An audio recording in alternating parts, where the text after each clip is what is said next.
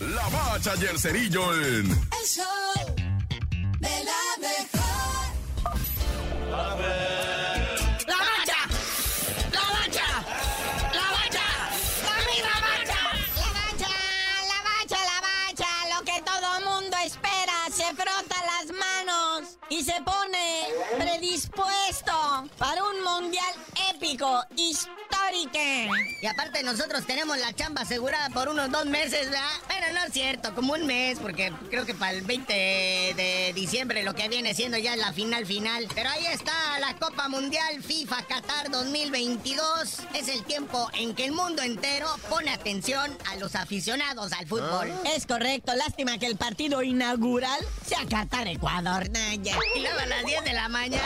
Ah, pues ahí lo oímos en misa, ¿no? Es de lo peorcito que va a tener todo el evento y lo ponen hasta el principio. ¡Nah! Esa actividad del grupo A. El sábado, la noche antes del mundial, también tendremos evento, destapamiento de cagua, preparamiento de Micheluki y hasta licuachela tendremos. Todo eso previo al mundial, ¿verdad? Para que estén ustedes pendientes. Ahí está la pelea, ¿verdad? Jaime Munguía va a tener actividad para despedir el 2022. Este peleador tijuanense va a pelear en Guanatos contra el argentino Gastón Gloria. Va a pelear en peso medio porque el welter pues ya se bofea mucho, ¿va? Entonces va invicto, 40 ganados, 0 perdidos, 32 knockouts. Y este argentino Gonzalo Gastón Coria es 21 ganados, 5 perdidos, 8 knockouts. ¡Bulto! Luego mexicano contra argentino. No le vayas a pegar mucho, Jaime, para que no nos vayan a golear luego cuando nos toque jugar contra Argentina. Oye, y mientras estuvo jugando el partido este contra Suecia, del cual no queremos hablar del resultado, pues la Federación Mexicana de Fútbol, así como para distraernos de lo mal que jugó México, anuncia de manera oficial el calendario del clausura 2023 de la Liga MX. Ay, no seas corriente. No hables de eso ahorita. Ahorita puro mundial, hijo. Pero, ¿cómo va a estar? Porque mira, desde el 30 de octubre de este año, carnalito, no ha habido actividad futbolística de la Liga MX, ¿verdad? Pero el viernes 6 de enero, Día de Reyes, si crees que el partido inaugural del Mundial está gacho, espérate el partido inaugural de la Liga MX. Necaxa contra Atlético San Luis. ¿Todavía está el Necaxa? ¿Y el Atlético San Luis de dónde es?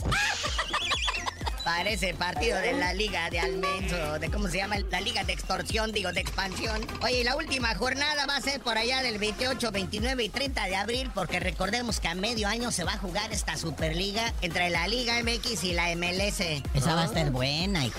¿Eh? Lo más granado del fútbol gabacho contra lo más granado del fútbol mexicano. No, bueno. Oye, pero ya hay fechas de clásicos. El Chivas América el 18 de marzo, día de la expropiación petrolera. El Regio también el 18 de marzo. El Tapatío Atlas Chivas el 1 de abril. El Clásico Joven Cruz Azul América el 15 de abril. Y el Clásico del Chilango América Pumas el 22 de abril. Repechaje ahí como para el sábado 6, domingo 7 de mayo. Y la gran final, la ida el jueves 25 y la vuelta el domingo 28 de mayo.